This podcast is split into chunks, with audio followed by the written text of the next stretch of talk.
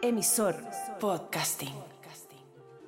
No entiendo por qué alguien no sabría en qué han estado últimamente si no paran de compartir todo en redes sociales, pero esto es lo que te perdiste en clase básica. Después de más de 70 episodios diciendo que nunca lo lograrían, finalmente Leo y Cari se convirtieron en influencers y en medianamente conocidos rostros de la farándula nacional. Y justo cuando pensaron que su vida de productos gratis y fotos con fans al fin comenzaría, se convirtieron en los únicos corresponsales del conflicto Kanye West. En la resistencia cultural que todavía defiende a la familia Kardashian. Y los encargados de evangelizar al país con la palabra de Nuestra Señora Julia Fox. Con más rumores de conflictos internos que el elenco de Don't Worry Darling y las oficinas de Kylie Cosmetics, Leo y Cari comienzan una nueva etapa corporativa. En esta ocasión junto a Emisor Podcasting, pero el verdadero motivo de celebración es que están contractualmente obligados a sacar un capítulo nuevo cada semana. Yay. Así que se acabó el recreo. Es hora de volver a... Clase básica.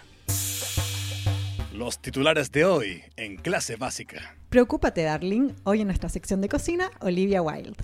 Ye versus Kanye, despacho especial de la zona de conflicto armado. Una nueva era. Hailey Bieber y Selena Gómez, besties. Somos el OG podcast de farándula y espectáculos. Clase básica. Leo, ¿fuiste a ver Don't Worry Darling? Don't worry, Karina, no la vi. Yo tampoco. Siento que con todo el tras de escena ya estoy bastante entretenida. Sí, además que, no sé, yo por ejemplo no, no... Todavía no me logro interesar sobre la película. Ni siquiera todo este show Es que tras fue- la película te hizo interesar en la película. Es que quiero ver el documental de cómo se hizo la película. Eso me interesa un montón. Eso iría a ver yo. Eso está entretenido, el Sí. documental. Yo creo como que, igual, no sé, tampoco nos vamos a poner a explicar todo lo que pasó porque está todo documentado en Instagram de clase básica. Si no entiendes de qué estamos hablando, es que tienes que ir ahora mismo al Instagram de clase básica en arroba clase básica. A ver, como lo... ¿Cómo se podría decir? Como todo lo que confluyó en hacer esa película que parece que no es tan buena, parece que no es tan relevante en la carrera de ninguno de los involucrados, pero trajo mucho, mucho kawin, mucho tecito, como dicen todas las... Mucho gossip, Mucho como gossip. nuestras básicas internacionales, Sí. ¿entienden?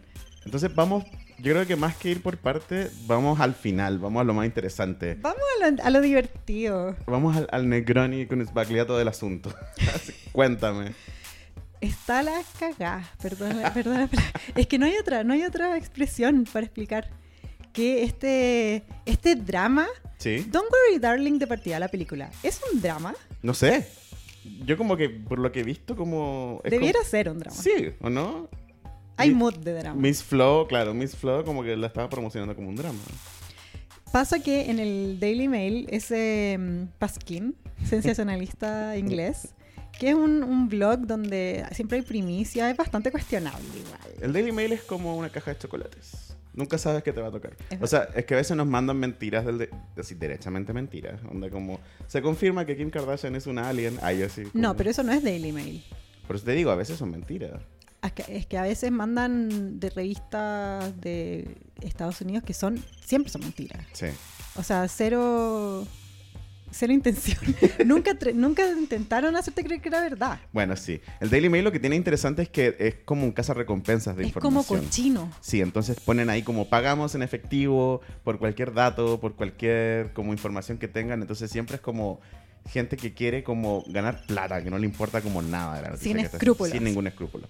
Entonces el Daily Mail cuando publica algo, tú sabes que onda no hay ninguna consideración ni buena onda por el- afectado. Es el fondo del barril. Ahí estamos nosotros, bañándonos. bañándonos en el fondo del barril. La niñera que cuidaba a los hijos de Jason Sudeikis y Olivia Wilde, que tú sabrás que llevan casi 10 años de relación. Sí, Jason Antes- Sudeikis como que a mí me encantaba y ahora como que me parece así como un hombre teniendo una heavy crisis de la mediana edad. Ahora, por esto de Sí. este tema. Yo lo encuentro un mino, yo veo su serie de Ted Lasso, que es de fútbol. ¿Y te gusta? Y la verdad. A mí sí me gusta. O sea, mm, creo que no sé si soy el target, pero es divertida. Él, él lo hace bien. Eh, siento que es una buena serie para que vean hombres het- heterosexuales que les gusta el fútbol. Sí, a mí me pasó con, con Jason Sudeikis. La vamos a decir Ted Lasso, parece que es más fácil. Con Ted Lasso. Es que yo le digo Sudeikis, porque Sí. sí, es lo. Que del minuto que él, eh, Olivia Wilde lo deja, él se convierte como en fanático del streetwear y de las zapatillas. Y se pone como que coleccionar zapatillas raras y caras. Yo creo que esa es como Que se hace joven. sí, una sí. red flag, ya, pero también como que esa onda de, del streetwear es como... No sé, tiene un límite de edad, lo voy a decir así. No, estoy, Estoy muy en desacuerdo, Leo. Muy en desacuerdo. Bueno, Además que piensa que ellos llevaban 10 años de relación, no estaban casados, pero tenían una vida de casados. sí, no. Creo que cuando hay una nana que puede contar toda tu ropa sucia es porque tiene una vida muy íntima, muy familiar. Era un- un- una pareja, o sea, claramente los dos son de Hollywood. Creo que Jason Sudeikis no era tan exitoso hasta Ted Lasso. Creo que es Ted Lasso fue la serie que lo, Sí, que lo catapultó, pero esto fue post ruptura de, de Olivia Wilde y él.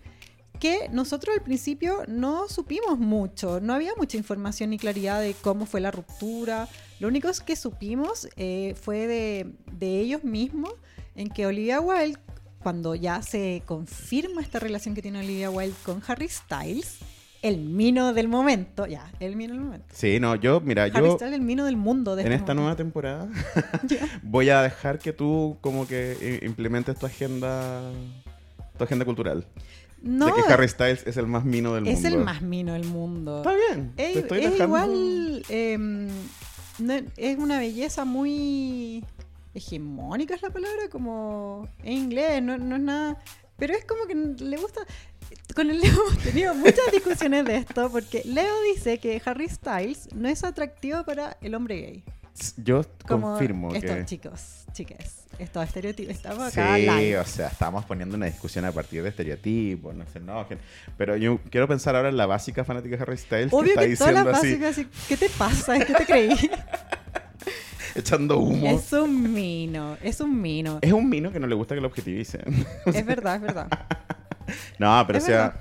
creo que es un creo que es un hombre construido como en un laboratorio para agradar a todo lo que una mujer estaría buscando, decepcionada de lo que le ofrecen los minos de Hollywood, ¿cachai? Es que, es que el carisma de, de Tiene carisma, es sensible, desde el día uno bien, no, es- no está hecho, sino que le levantó la señora. nas- nació así y funcionó, ¿cachai? O sea, el mino. Y es un mino en el que yo entiendo completamente que una mujer pueda dejar a su familia, a su marido y dejar todo atrás por él. Sí. Por ir a sus conciertos, bailar y agarrártelo. O sea, es algo que yo haría. So- sorry, Amiga, sí. sorry, not sorry. Entonces sí, tienes que dejar de fantasear que dejas todo abandonado para irte a vivir con Harry Styles. Pues ya, bueno, una masilla. Bueno, nosotros sabíamos que, según Olivia Wilde, que estaba todo bien, que ella se había ido a, a estar con Harry Styles, a formalizar su relación, cuando ya con su matrimonio no pasaba nada, todo hablado, todo en buena, todo perfecto. Hubo fotos de Olivia Wilde y Jason Sudeikis abrazados, está todo bien acá. El vínculo, todo bien. Súper modernos, eh, co-parenting, todo perfecto. Una Kardashian, Olivia Wilde. Pero, y todo, pues, o sea, tenía todo lo mejor de dos mundos, una buena relación, todo bien. Y no y, y ahora nos enteramos que quizás no era tan así. Claro, de que, de que era un poquito más. Bueno, es que sabes que hay un, hay un. Siempre algo, siempre se lo digo a mis amigos cuando terminan sus relaciones o cosas así. Que digo como, no, no hay indicio de una pareja feliz que se separe. Y siempre lo decimos en clase básica, ¿cachai? Como cuando una pareja se separa, obvio que no lo está pasando bien. Entonces como que ahora estamos viendo, bueno, o, Yo discrepo, escuchando. yo discrepo. Yo no sé, yo me pongo en el lugar de Olivia Wilde. Yo no sé si yo necesitaba un- una relación fallida para saltar a una relación con Harry Styles. No sé si necesitáis mucho para soltar una relación Yo con creo Harry que una Styles. mujer- Es una puerta que no se vuelve a abrir en Es la que, vida. es que yo creo que una mujer puede estar en una buena relación y querer estar con Harry Styles y dejarlo todo. No, no tiene, me imagino, Jason Sudeikis dijo en un comunicado en un momento que, que habían terminado en buena y todo, pero sí también él dio declaraciones un poco shady, que nosotros de hecho eh, no nos gustaron mucho en su momento, en el que Jason Sudeikis declaraba que él había sido, esta, esta palabra que usan, blindsided, como lo, lo- el anuncio de esta ruptura lo pilló desprevenido, él no se lo esperaba, no... Él, él yo creo realmente que nunca imaginó que lo iban a dejar por Harry Styles y yo creo que no lo estaba pasando bien. No, claro, es que igual es Harry Styles. O sea, insisto, yo no estoy diciendo que sea mino para mí, pero igual es Harry Styles. Cuando eh, Ted Lasso ganó premios eh, por serie y todo, eh, Jason Sudeikis dio los discursos y lo hizo, viste que había pandemia, entonces la- los famosos lo hacían desde sus living ¿Sí? y era así, Jason Sudeikis en la pasta Pucha.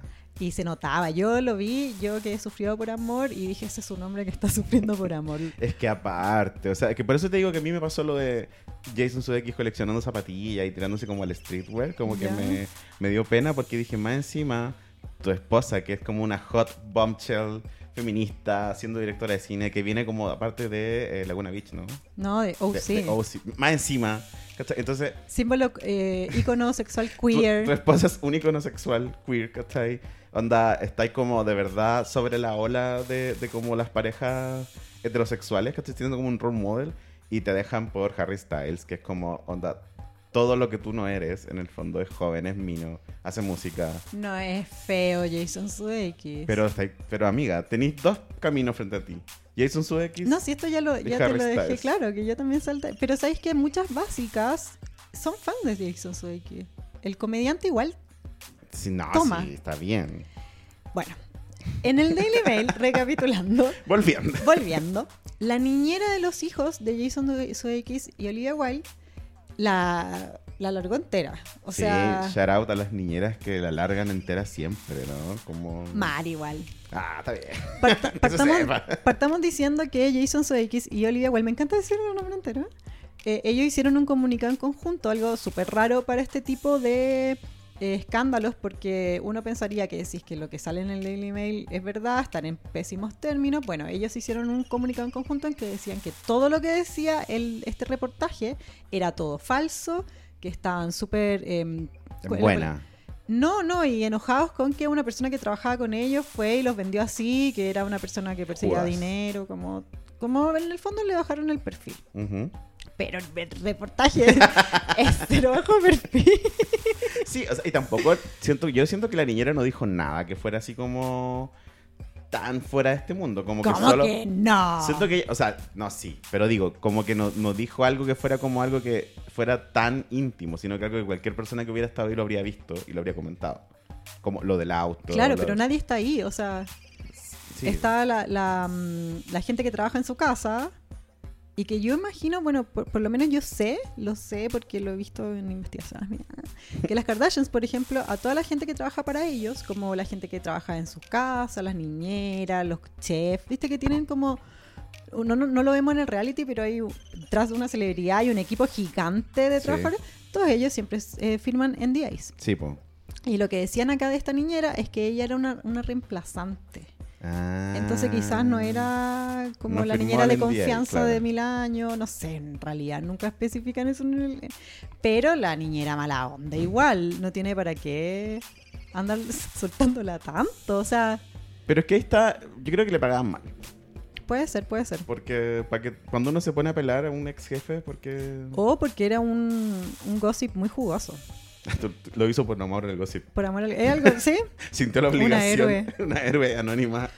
Si quieren, eh, bueno, la niñera, además de su declaración, que en el fondo es lo que ella dice, no hay comprobación, o sea, Pero mira, tírame cinco puntos de esas declaraciones. Espérate, antes de eso, que ella filtró mensajes de Sí, texto po. Que podrían ser falsos, pero, o sea, yo creo que son verdaderos, si no, ¿para qué el Daily Mail los pondría? Mira, yo creo que si te gusta el gossip, tienes que asumir que todos los mensajes son verdaderos. Sí, sí, para que sea entretenido. Sí. Bueno, si quieres saber qué dicen esos mensajes, no nos vamos a poner a leer todos. Pero en clase básica, en el Instagram, están todos traducidos para ustedes. Obvio. Y eh, básicamente en esos mensajes lo que pasaba era que Jason Sudeikis, en, entre medio de la organización... De la vida familiar, como- no, como- y, y como las cosas que tú hablas, que tú hablas con una niñera, así, por ejemplo, acuestas a, a, lo- Sí, acuesta a los niños a tal hora, voy llegando, voy a salir, cuídalos. Eh, él se sinceró un poco con, con la niñera, porque estaba triste, era un hombre triste. Entonces, según, según la niñera, él le compartió sus sentimientos, se desahogó con ella. Igual que heavy, ¿no? ¿No te habla eso como de un hombre solo, en el fondo? Como... No sé, po. Como eres un comediante famoso, ¿no? Debería tener como amigos, como lo que contar estas cosas. Es que quizá, em, no sé, lo pilló en un momento vulnerable. Eso es lo que hablaba la niñera. Quizá la niñera andaba así como, oye, ¿no tienes algo que comentar? ¿No te gustaría hablar de esto conmigo? Creo que si lo estás pasando mal y hay alguien ahí y te, y te ve justo en el Sí, momento, sí, sí. es válido desahogarte. Pero lo Yo me he desahogado con gente así como... Comprando almuerzo. la caja. Sí. Bueno, eh, lo, lo entretenido, ya qué mala. Lo entretenido es lo que cuenta la niñera. Pero no es mala, amiga. Es tu trabajo. No Es sé mi si sabías tú trabajo. que te dedicas a la farándula. ya. Sí, pero tengo, tengo un sentimiento igual que Jason.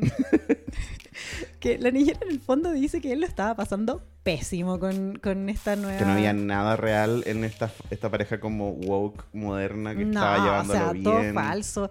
El Jason Sudeikis se volvió, lo perdió, lo perdió cuando supo que Olivia Wilde, eh, según lo que él le dijo en los mensajes a la niñera, is fucking someone else, o sea, se está acostando con otro, o sea, qué horror.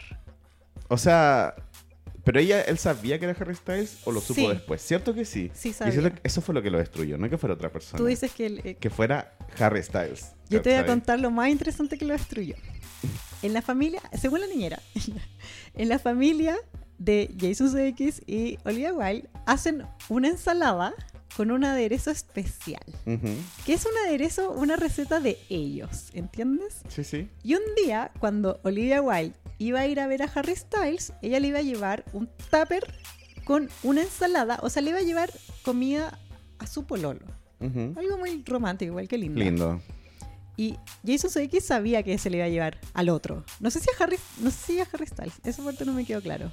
Después, lo- igual no, no importa el efectos de Yo la- me esta comedia. Yo me, voy a- claro, yo me voy a mojar el potito de decir que Jason X siempre supo que era Harry Ya, Styles. sí, No vamos a con eso. ya. Entonces Olivia Wilde está preparando esta ensalada especial y Jason Sudeikis lo perdió. No puede, no puede llevarle mi receta de ensalada de mi familia al otro. Y En el Miss Tupper. en mis tupper. Qué miedo, igual.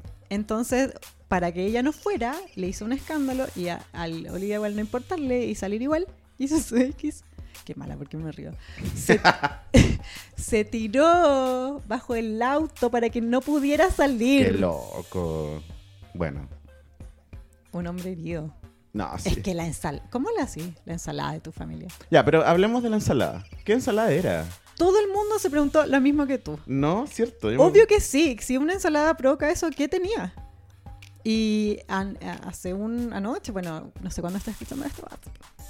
Olivia Wilde. Una noche. Una noche, de la nada, después de que hay- hubieran hecho este comunicado en conjunto, es todo falso, es todo falso. Olivia Wilde subió a sus stories una página de un libro que es Heartburn de Nora Ephron, en el que en esa página sale la receta de una vinagreta para ensalada. Ya, como el dressing. El dressing, exacto. Chao, que. ¿Por qué subes esa página si no es para saciar la curiosidad de que tenía todo internet de qué tenía esa ensalada? Mira, yo, yo sé que aquí hay unas básicas que cuando diga esto se van a sacar el audífono y lo van a tirar a la, a la cresta. ¿Qué? Pero Julia Fox dijo que si tú eres una celebridad en momentos como la pandemia, por ejemplo, tu trabajo es darle a la gente algo de lo que hablar, ¿cachai? y vaya que Y lo digo. vaya que lo hizo. Me encantó este shade. Yo, este movimiento de poner la ensalada, lo interpreto como Olivia Wilde, no importándole nada. Nada, no. Y en realidad, si, esto- si estás con Harry Styles, ¿qué te, ¿Qué te va a qué te importa? ¿Qué te importa el ¿Qué te mundo? importa? Sí, total. ¿Y ahí qué tenía la ensalada? Era una vinagreta, tenía mostaza, tenía mm, un... eh, ese, ¿sabes qué? ¿Sabes que lo tuve que buscar? Porque tuve que traducir la... Hay un, un vinagre de vino rosado. Ya, como... a- Son un ingrediente igual fancy. Y el aderezo lo- en internet, los Amo que chefs, te apuesto que un ingrediente que vale como dos lucas en el supermercado y nosotros no, no estamos así. no era tan fancy, algo Ah. que uno podría hacer, creo yo. Eso te iba a decir, en mi casa se come como la ensalada con una vinagreta al lado y probablemente si me, si me dejaran... mm, sí, ahora tiene un valor emocional la vinagreta para mí, así que... te- Yo te propongo que tengamos Que la una salida este fin de en que comamos ensalada de Harry Styles y tomemos Un Negroni. Negroni, Sbagliato. Sbagliata, de prosecco en it. Ah. Mm, stunning. ya. Bueno, entonces al final, eso, la conclusión es que la ensalada era cualquier cosa, ¿no? Jason. No, yo la quiero probar. Yo igual la quiero probar, pero digo, yo también he probado ensaladas con vinagreta y es como una agüita rica, pero no es como que me huele la cabeza. No me voy a tirar abajo un auto por mi vinagreta. Eso es lo que te iba a decir. ¿Qué team eres? ¿Team ensalada? ¿Team Harry Styles? ¿Team Olivia Wilde? ¿Team tirar, tirarse abajo un auto? Yo soy muy patética cuando estoy vulnerable. Yo siento que no me enorgullece y, y si lo puedo racionalizar no lo haría, pero yo igual me veo tirada abajo un auto para que no le lleven ensalada a, al- a alguien, no sé. Ojalá nunca llegara a eso. Yo, mira. yo soy team drama siempre. Y creo que en esta situación eh, Olivia Wilde se ha encargado de alimentar el drama, de echarle carbón todo el tiempo. Ahora, el que se tiró abajo en auto es Jason.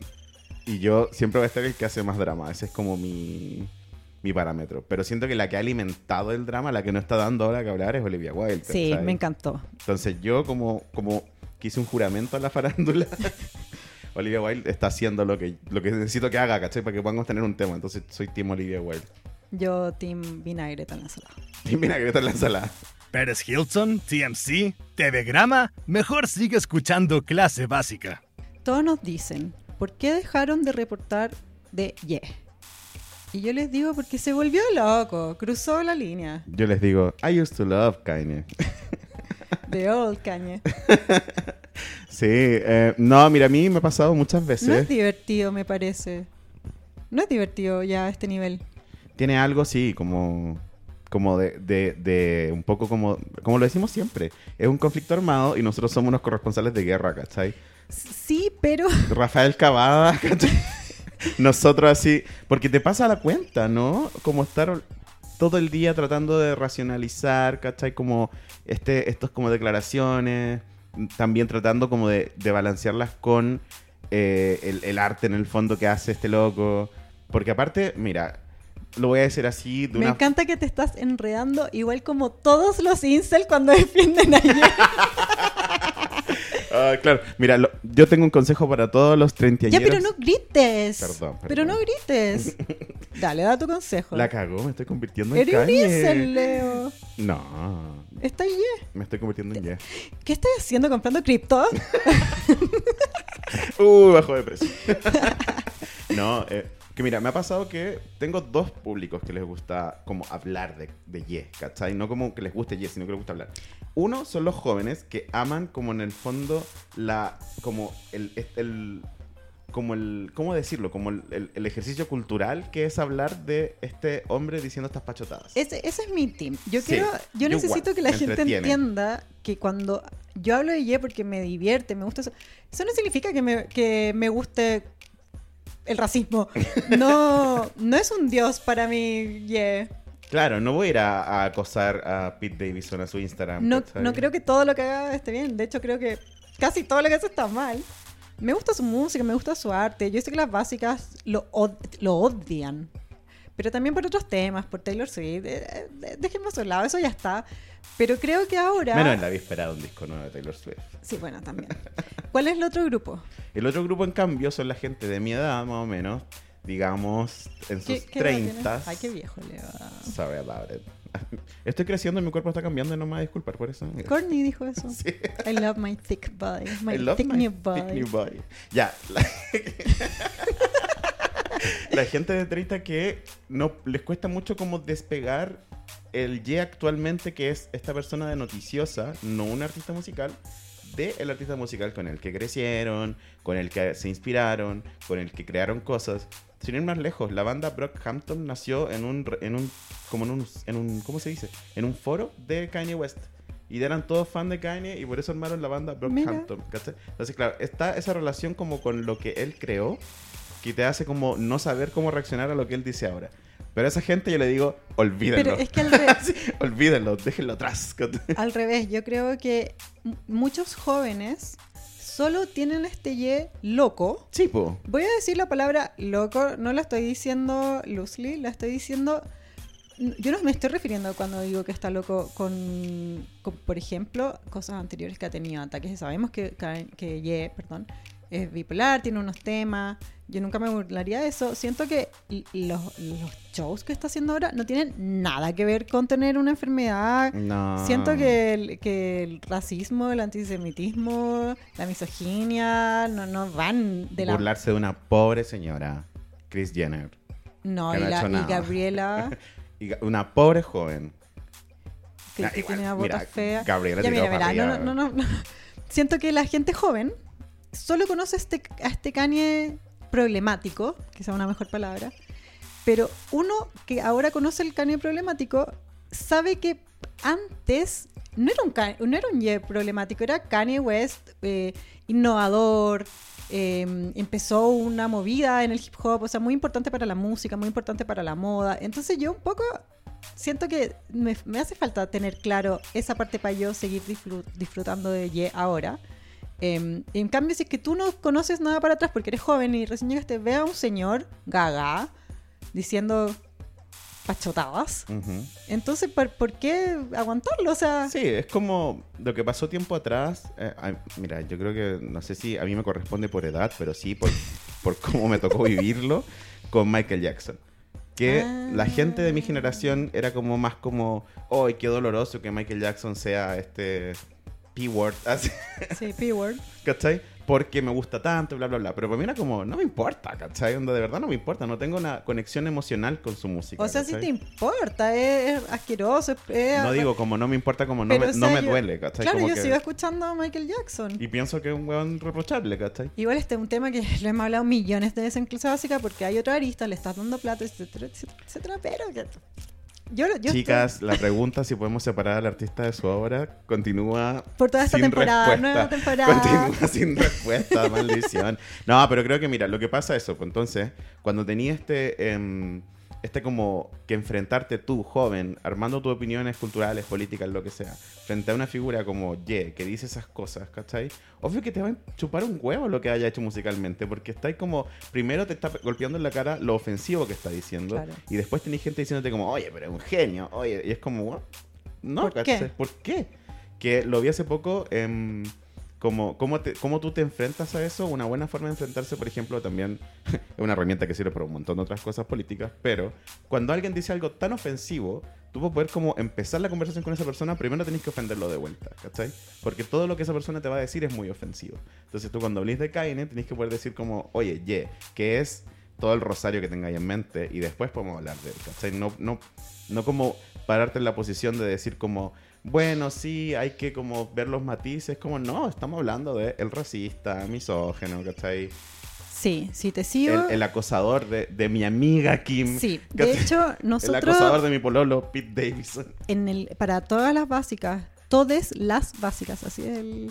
Sí, pongámonos de acuerdo, básicas que Sí, nos están escuchando. Necesitamos aclarar esto ahora. Básica con A es un término género neutral. Sí, se dice el básica. La básica, el básica, Le nosotros básica, básicas, le Nosotros básicas. básica. Sí, solo porque básicas suena muy No es básica. básica, suena como básica suena como que alguien te lo pegó en la frente como un sticker. ¿No te, como hombre te molesta que te diga el, el básica? No, no te importa. sí. Así es. Le inventamos nosotros la palabra. They, básica. De básica, ya. Eh, en clase básica paramos un poco de llevar el tema porque a mí me bajoneó, como Es que era, se puso muy real. Ya no era no era gossip divertido light, era Te juro que nos peligroso, convertimos... peligroso. No, yo no quería, eh, no, no quería que nosotros eh, promoviéramos discursos de odio, que igual es un poco lo que está pasando ahora. Todo partió cuando Ye empezó a subir él mismo sus reuniones con Adidas, Sí, sus reuniones con Gap. Sabemos que Ye es un billionaire que está ahora en la industria de la moda. Él tiene su marca propia Yeezy, que es muy exitosa y quiero decir muy. A mí me gusta. Sí, sí. Muy caro también, muy exclusivo. Es un proyecto a largo plazo también. También, no, lleva mucho tiempo y también fue importante, impactante para la industria. Entró a Vogue, por eso fue de, Sí, cacha que... se ganó el respeto de Vogue, por ejemplo, de Anna Wintour. Yo sigo a Bliss Foster en YouTube, que es un youtuber que habla de moda y es muy interesante, a mí me gusta mucho. Y él, eh, después de mucho, que, mucho, mucho, mucho insistir, todo el público, todo yo me incluyo, insistía muy en que nos explicara como GC, ¿cachai? Ujú. Y el loco dijo eso, como independiente de la figura, es un proyecto a largo plazo que lo que busca es que la gente cambie su forma de vestir, como eh, las marcas de jeans cambiaron la forma de como que el jeans se convirtió en el la- denim. Exacto. O cómo Sí. eh, las marcas tipo Gap cambiaron la forma de no vestirte extravagante, sino que vestirte normal fuera como una personalidad. Ya, Claro. como que Ye lo que busca en el fondo, claro, no es que todos nos vistamos de Yeezy, sino como que todos como que cambiemos. Estemos uniformados. Exacto. Tiene una propuesta con los colores neutros. con las telas. El loco es tan crazy igual que, por ejemplo, que algo que a mí me llama mucho la atención, que él se unió con Valenciaga para hacer la ropa de Gap, no por... Sí, eso, eso iba a decir ahora. Sí, como por- porque Valenciaga tiene la plata para que, no sé, pues el nylon no suene cuando se roza entre ellos, para que las, las, las- como las, las pelotitas que salen en la ropa no sean las mismas, como cosas Tú que, mm, que trabajas, el- bueno, Leo es eh, también está en la industria de la moda. muy- Yes. Y para ti, claro, todas esas decisiones quizás escalan un poco más hondo de lo que puedo entender yo que solo visto la ropa. Pero claro, Tú son, la haces. son cosas muy caras de conseguir, ¿cachai? Como, no de cara de conseguir, como digo, como la ropa, sino como el tipo de material específico, ¿cachai? Como requiere mucha tecnología, que obviamente ya no la tiene y no le importa tenerla, Claro. pero sí se asocia a Valenciaga, que sí tiene Sí, la tecnología. Eso, eso iba a decir, que primero Yeezy, así como un, un breve recap, se asoció con, eh, primero con Nike en realidad, hizo unas zapatillas y después Adidas tomó el negocio porque eh, Ye quería total control creativo. Eso hace varios años hicieron las Yeezy, las zapatillas, que son zapatillas que se agotan apenas salen, hay miles Pero de que modelos también súper son zapatillas que uno puede conseguir como a un precio medianamente accesible. Es lujo accesible. Eso, ¿cachai? Que, insisto, ese es como lo que busca, como... Es, es lujo porque claramente que es caro, es más caro que una zapatilla normal, pero el lujo real, convengamos que tiene un parte de precios mucho, mucho más caros. Ya en orden No, de millones de pesos versus, por ejemplo, 100 mil pesos para arriba, que es un lujo Sí, caro. ¿cachai? Y aparte que visualmente la ropa está pensada para que con el tiempo se vea como mejor en el concepto como que tiene la ropa que es como medio usado, medio gris, medio apagado. Como, entonces hoy en día, por ejemplo, cualquier persona igual se puede comprar una Yeezy usada quizás, de segunda mano, falsa. Pero digo, como incluso falsa, ¿cachai? Pero como que el look Yeezy se puede conseguir. Claro, ¿cachai? sí, eh, claro, él hizo una moda en el fondo. Sí. Una moda que antes eh, vestirse así como propone Yeezy la marca, antes era feo, ahora es es Ahora la es ahora lo que se usa. Ya, bueno, y lo que... Él después de Yeezy hizo, se asoció con ahora hace poco con dos grandes marcas en dos negocios muy muy muy ambiciosos. Sí. Eh, con Gap, la tienda de ropa mm, Oye, que Gap es un negocio familiar, yo quedé loco. Es muy, es muy grande, tiene muchos años Sí. y tiene también como una personalidad muy marcada como de marca. Cacha que el Gap es como Succession, como que el hijo más joven convenció, convenció al abuelo de que la unión con, con Yeezy era buena. Mm. Yo necesito ese, ese reality, sí. Succession que venga. sí. ¿Por qué? Bueno, hizo una colaboración con Gap y también con Balenciaga, que es lo que, Sí. lo que no, no, al final no dijiste nada, pero lo estáis tratando de decir. Es que es- Gap puso eh, la distribución, Yeezy puso ser Yeezy y Balenciaga puso la tecnología que Gap no tiene. No, no, no, porque Yeezy se asoció con Gap. Sí, Yeezy, aparte, se asoció con Balenciaga, Sí. que es una marca mm, De una- lujo. de lujo, gran casa de la moda, una marca carísima, con una onda. Y después, después de esas asociaciones por separado, se hizo una triple colaboración, que es la que dices tú.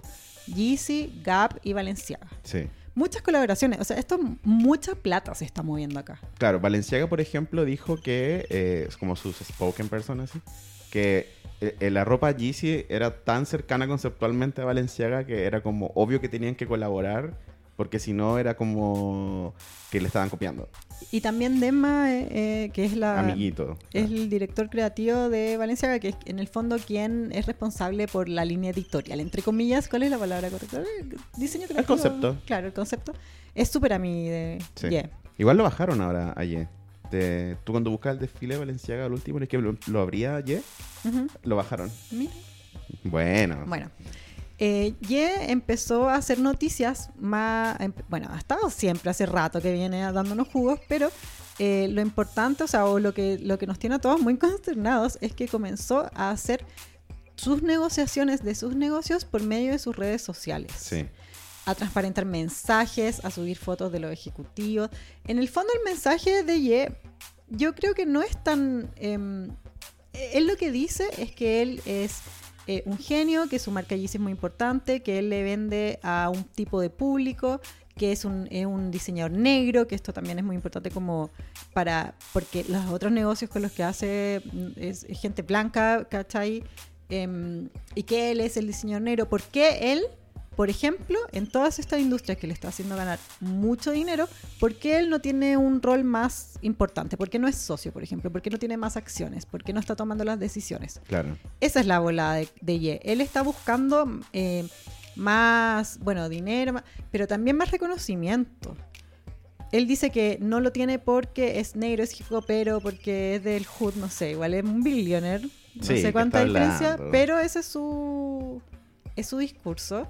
Y por eso, según él, la forma que tiene él de hacer negocios es bastante fuera de cómo se hacen los negocios.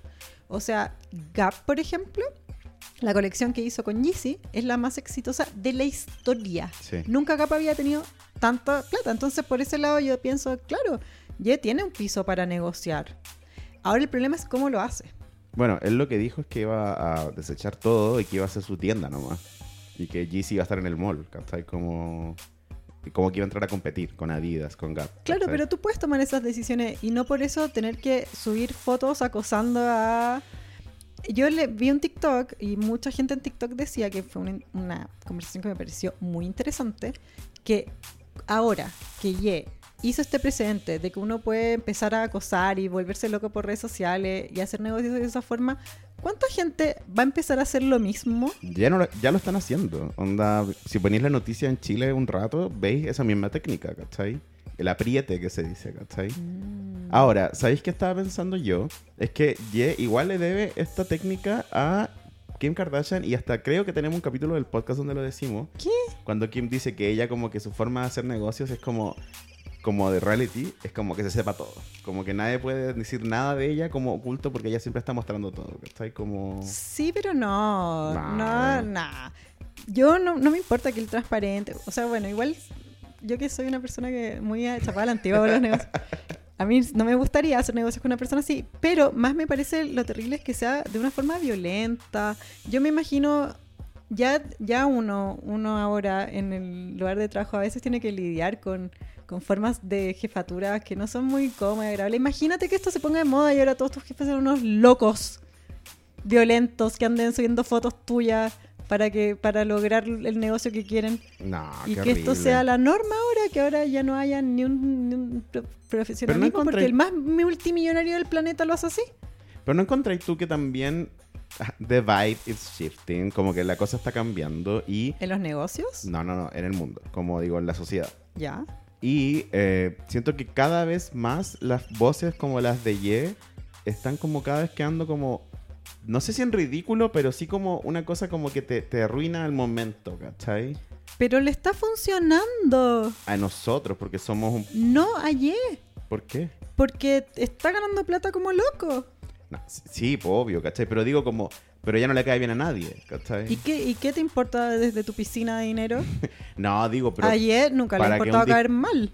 para que un discurso se sustente, ¿cachai? Como... Bueno, de esto, esto yo creo que fue cuando Ye... Porque yo, insisto, siento que con todo esto, de una forma, hacer las cosas de una forma que a mí me parecen negativas, él igual no tuvo lo que dices tú. La gente lo sigue. Él tiene un... eh, mucha gente en internet, de hecho, dice que sus seguidores son un poco cult-like, como medio Sí, como un culto, que le celebran todo, le, le, mm, le apoyan todo lo que dicen, si es que le llama un boicot a una marca, lo hacen como... Igual un tipo de gente, hombre generalmente, medio incel, yo voy a tirarme, lo voy a decir así nomás. Como esa onda, ¿no? Sí. Bueno, le estaba funcionando.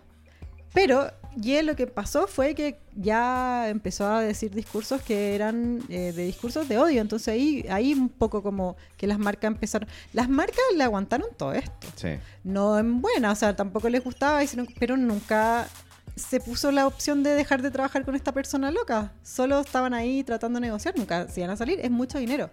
Pero cuando Ye comenzó con sus discursos de odio, las marcas no tuvieron más opción que retroceder. Que chao contigo. Que Sí. igual me parece bien. Por ejemplo, Ye primero comenzó con. eh, en, su, en su desfile de Yeezy, eh, usó una chaqueta, una polera, Una bolera. con el mensaje White Lives Matter, que es las vidas blancas importan, que es un poco eh, ridiculizar o burlarse del eslogan Black Lives Matters, Ujú. que es las, las vidas negras importan, que fue un movimiento muy importante en base a el- la brutalidad policial en Estados Unidos contra los, contra los negros, el racismo institucionalizado. Hablamos de esto, creo, en algún Sí. capítulo. Fue un movimiento muy grande. De hecho, Ye estaba en ese movimiento, ayudó. Todo esto partió por el asesinato de un de George Floyd Ujú. por, por ma- manos, a manos de la policía en un incidente súper irregular. Ese policía eh, fue condenado, o sea, se juzgó. Todo esto empezó un movimiento social, etcétera, etcétera.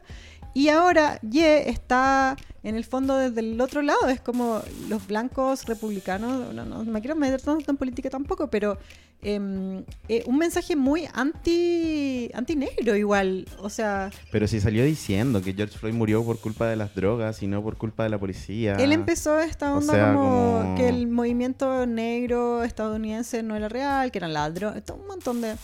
Y eso provocó el primer quiebre, creo yo. Ahí empezó a, a esto a irse south, going south. O sea, es que también. pues, no- es que eso me pasa, como que. ¿Sabéis qué es lo que me pasa con Kanye? Que también ya deja de ser divertido. Y cuando algo no es divertido, ¿cachai? Como que la cultura no sabe cómo reaccionar Sí. Frente a eso. Muy ¿cachai? serio, muy- Es muy serio. Después de agarrársela contra el movimiento Black Lives Matters, se la ¿Qué? agarró contra los judíos. ¿Cachai? que según él, él puede decirlo, porque él es judío. Eso yo nunca lo entendí, la verdad. Na- y me di cuenta que la prensa y lo- Tampoco. tampoco nadie lo entendió. Sí. O sea, no, no hay un mensaje real, es como un poco desvariado.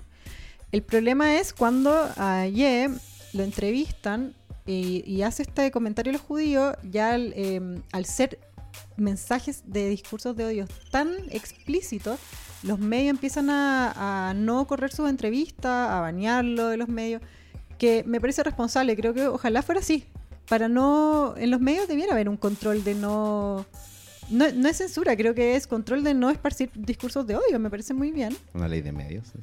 No, bueno. Y, el- y Ye, Ye, eso lo enojó mucho. Lo que lo llevó a, a- bueno, en todo esto entre medio estando muy ligado a Candance Owens, que es una política estadounidense que era muy cercana a Trump. Em, empezó como un, un desvarío, pero le salió muy mal porque dejó, ya no lo entrevistan, ya no- sus entrevistas no están en la televisión. Incluso Donald Trump salió a decir una a decir que se declaración de que, de que estaba loco, que necesitaba ayuda. Sí. Bueno, ¿qué opinas tú? Nada, po. I used to love Kanye. The Bad. Sí, o sea, es que eso me pasa como que. Para mí lo más importante es, mira, hay un escritor que se llama Chuck Palahniuk que él dice como Dios lo único que hace es mirarnos hasta que nos volvemos aburridos y nos mata.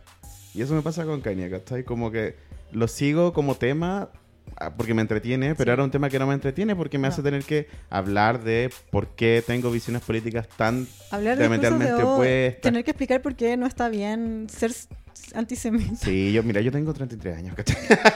No, puedo estar defendiendo, ¿cachai? Como en cada discusión de farándula hablando de política, Igual ¿cachai? nunca, uno nunca lo defendía, pero por último uno explicaba el contexto, pero ahora no, hay- no siento que no, no hay lugar para hacer un análisis. Se vuelve fome como querer como Bueno, ir hacia dónde está hablando. Esa, ¿cachai? Como que podemos hablar de lo que habla siempre, pero querer como buscar el concepto o buscar lo que él quiere decir se vuelve como meterte en una camisa de once varas que salís tú perjudicado No. más que él y es como, ¿para qué? ¿sabes quién más está cansada? Igual que tú. Yo.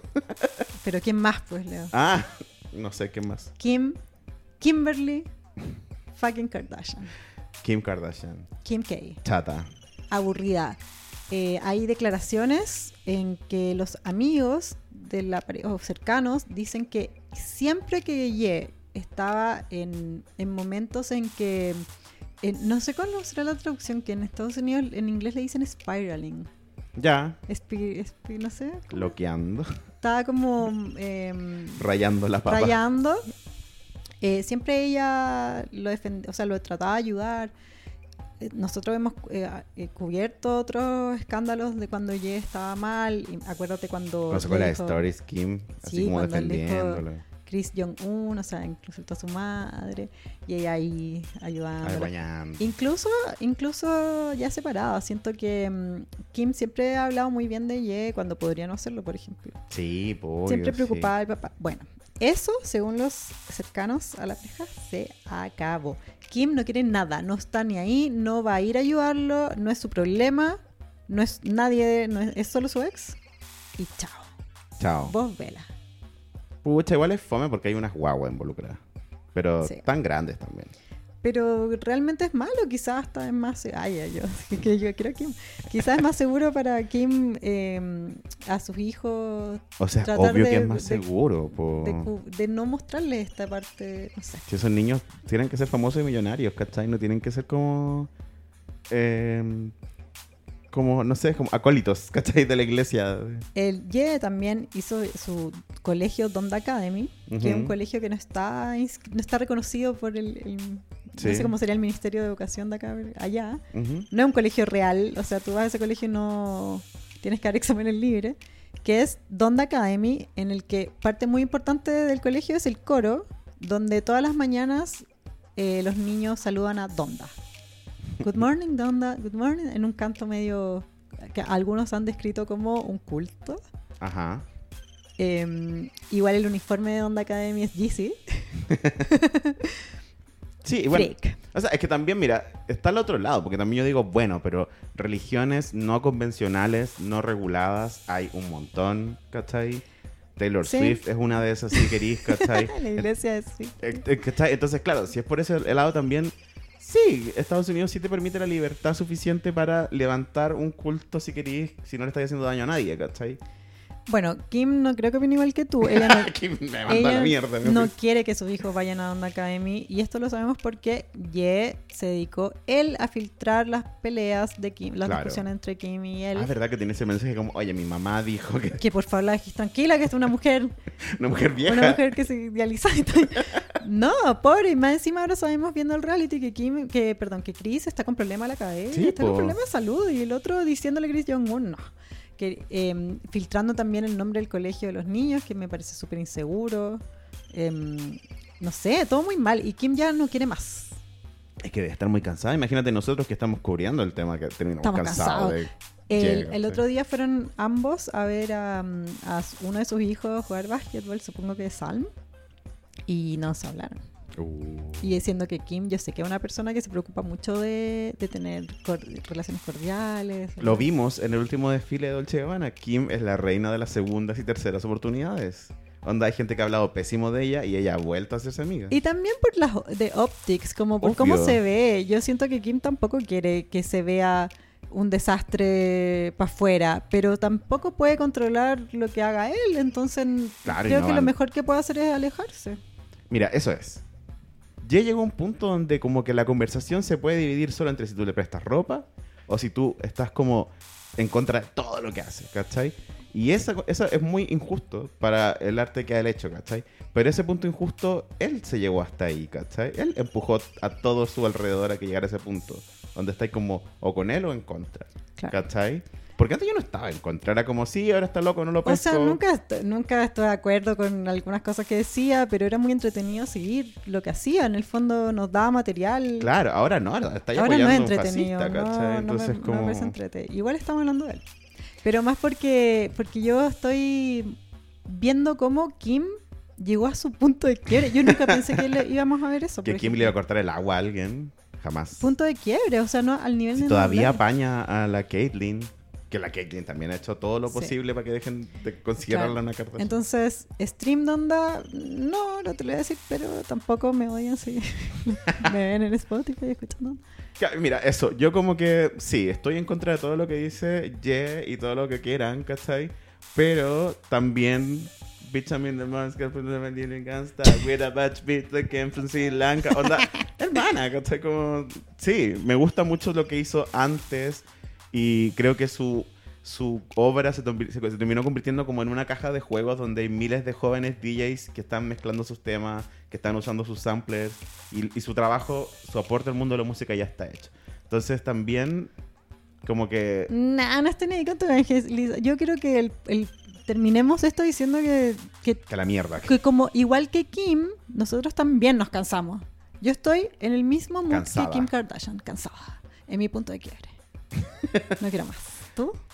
So fucking busy. No puedo seguir hablando de Kanye más. Tengo salida de terreno en el trabajo todos los días. No puedo juntarme. No puedo juntarme No más puedo contigo ya.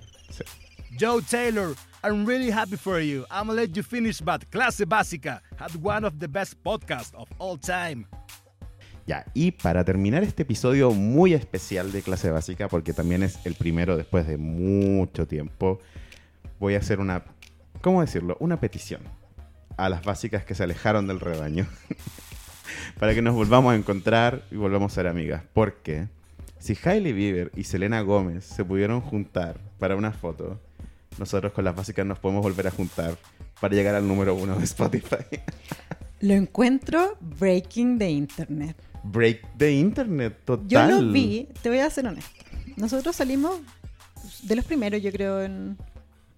Salimos cuando fue la noticia, se filtraron las fotos.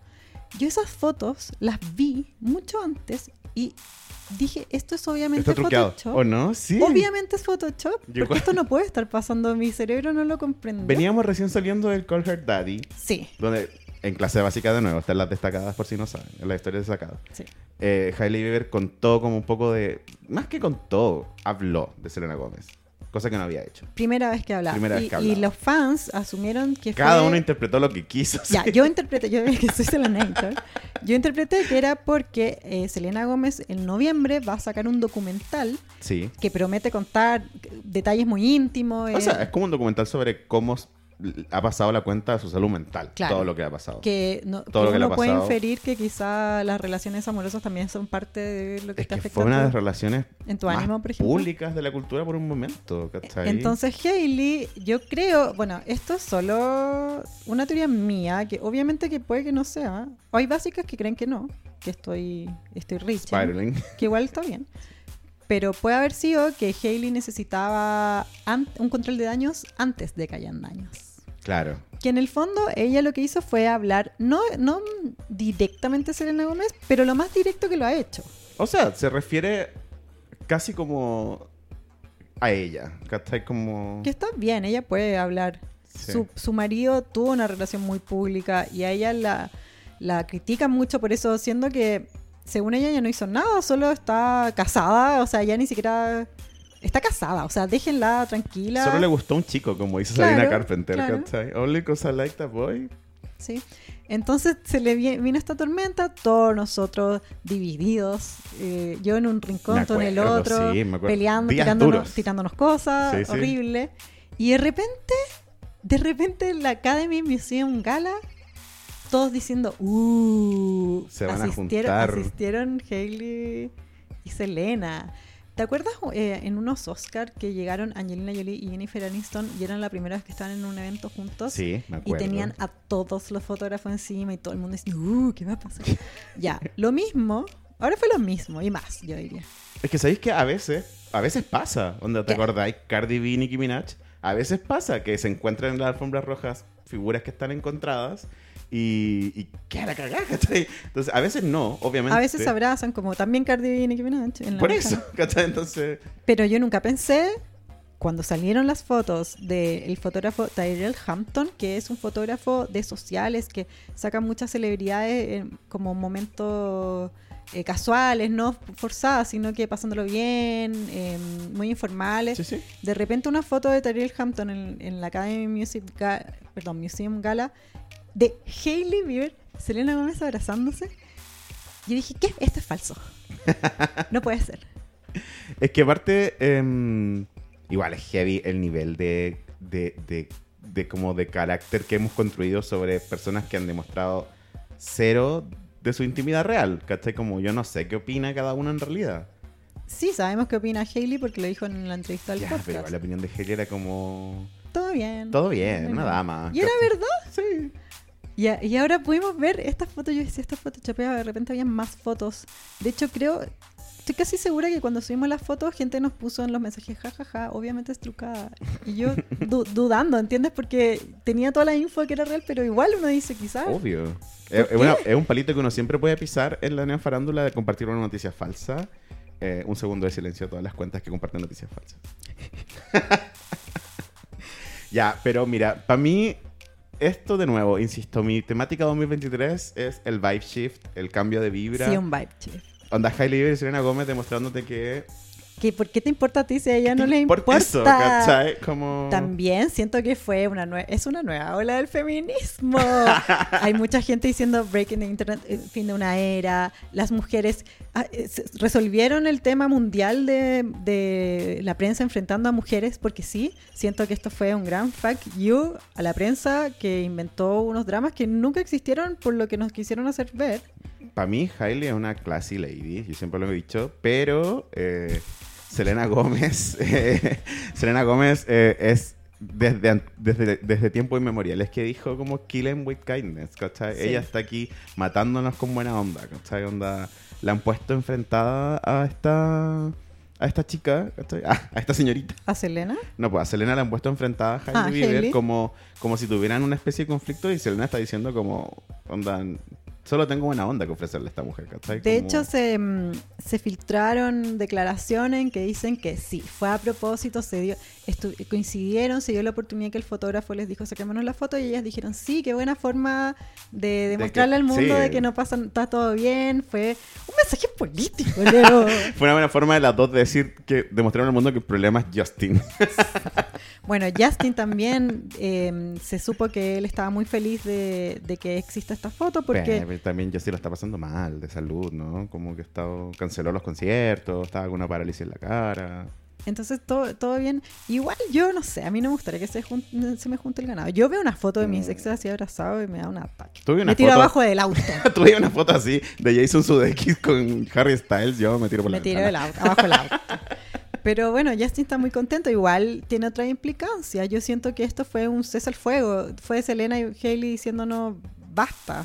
Fue Selena Haley diciendo, hagamos un alto al fuego, hagamos un pacto nuevo. Entonces, por ejemplo, pienso en Cardi B y, y Nicki Minaj abrazándose la Met Gala. bueno, Nicky ahora está peleando con Lato. No te Nicki está peleando con todo. Guay. Taylor Swift abrazándose con Katy Perry en You Need to Calm Down, el videoclip. Sí, nice. Iconic. Pero este, super, superior. De Supreme, foto de dos ex. Es que también... Que nunca fueron contrincantes, pero de, un feud muy importante. Es que el poder del Kawin, si eso es, porque en el fondo lo que te está, lo que te pone enfrente es eso, es como que tú te peleaste con tu amiga Selenator, o te peleaste con tu amiga, ¿cómo podemos llamar a las fans de Hailey? Con tu amiga flaca. Be- Believers, po. Si Hailey es Team Justin, es como una familia, un pack. Ya, bueno. Believer. Mm, ya. Bueno, no sé, no sé, porque igual las Believers tampoco hay, hay una rama de Believers que odian a Hailey. Que vayan a ¿no? Hailey. ¿cachai? No, entonces No. Hailista, Hailista. No, mira, tu amiga Selenators con tu amiga Baldwins. Sí, Hailey Bieber también tiene una fanática grande, un icono del Heavy. estilo. O sea, Hailey Bieber se pone unas uñas, todas tenemos las uñas. Yo conozco un montón de gente que le- ve la tele cuando sale Hailey Bieber y dice, ¿por qué no puedo ser tú? Es- eso- es- así somos las fanáticas de Hailey Bieber. Con Entonces, resentimiento. Estábamos nos- tirándonos cosas, peleándonos a combo. Por nada, Y. Igual, yo quiero ser agente del caos. Yo sé que a ellas no les Messy importa. bitch. Ya me, nos van a funar. Ellos no les importa, pero a mí me importa. Porque hay una cosa que aún está no resuelta. Y te lo voy a decir acá. Según Selena Gómez, sí coincidieron Ah, claro. las relaciones. Y según Hailey Bieber, no. Sí, claro. Y eso, mucho abrazo. Por mucho abrazo que tengas, a mí me lo aclaran. Yo quiero un comunicado con un timeline exacto de que Sí, no, yo o sea, necesito saber para dormir en la noche. Yo estoy a favor de esta tregua, estoy a favor de esta amistad, estoy a favor de, de hacer esto de que nunca igual hubo una guerra, que me parece perfecto. es mucho, pero un cese al Sí, fuego. es verdad. Pero, pero entiendo, entiendo el mensaje. Ese mensaje fue para gente como yo, gente loca. ¿Entiendes?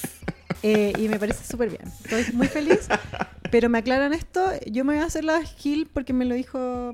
Pero lo tengo una duda, una última duda que tú me puedes contestar. Eh, Hailey Bieber no fue la que dijo que.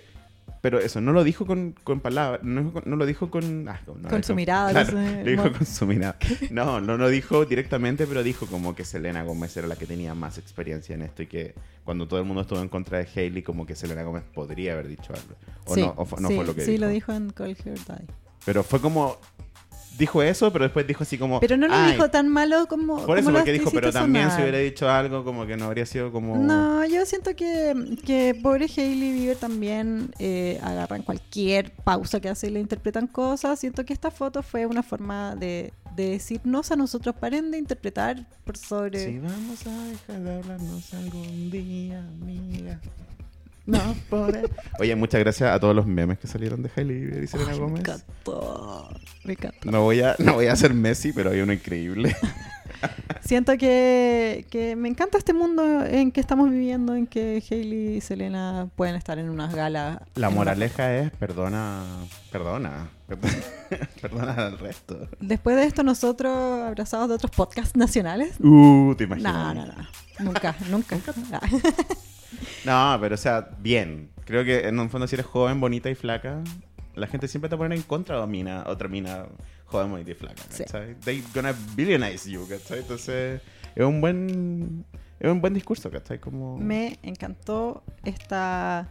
Quiero ahora que sean amigas. Mucha gente decía que quieren que sean pareja. No La sé. gente Acá también, no le podéis dar nada. A la gente le da un dedo y se toman del hombro, ese Sí. es el problema. Estos fanzines que van a salir de esta Est- historia, estos Estos fanfics que ahora ya están esa es de que son mujeres lobo y una Nah. alfa y otra omega, paren con eso, adolescentes de Chile, me tienen asustado. Así nació Twilight. Exacto.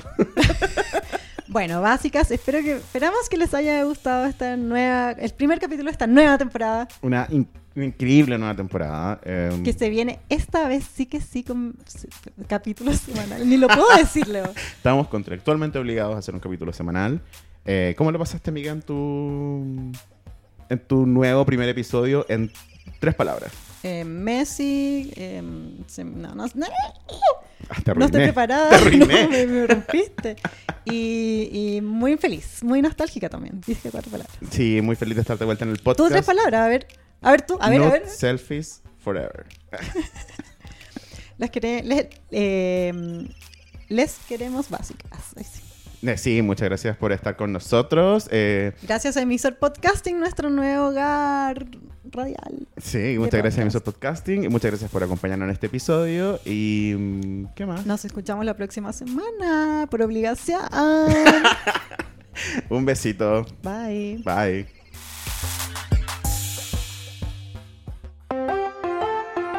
Emisor Podcasting.